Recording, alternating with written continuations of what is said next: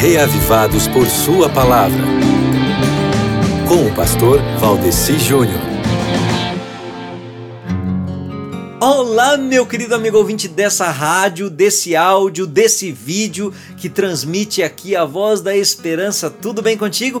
Eu estou dizendo dessa rádio, desse áudio, desse vídeo porque este conteúdo que nós estamos aqui passando, ele é transmitido pela Rádio Novo Tempo, ele está no Facebook em vídeo, está no YouTube em vídeo, ele vai em podcast, em áudio pelas redes sociais de WhatsApp, em grupos de WhatsApp, tudo com o objetivo de nós propagarmos o máximo possível a motivação para a leitura da Bíblia, tá certo? Você está lendo direitinho o livro de Jó?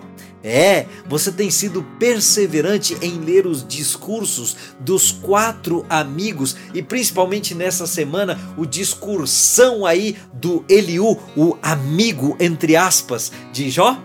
É, porque se a gente não for perseverante, pelo menos para ler a história de Jó, é uma vergonha, não é mesmo, meu irmão? Porque pensa bem na tamanha perseverança que o próprio Jó teve em ter que suportar aquele sofrimento todo. O homem que mais sofreu no mundo, mas que também se tornou símbolo de paciência pela perseverança que ele teve em suportar tudo aqui, inclusive suportar as falas dos amigos dele, em especial a de Eliú, né?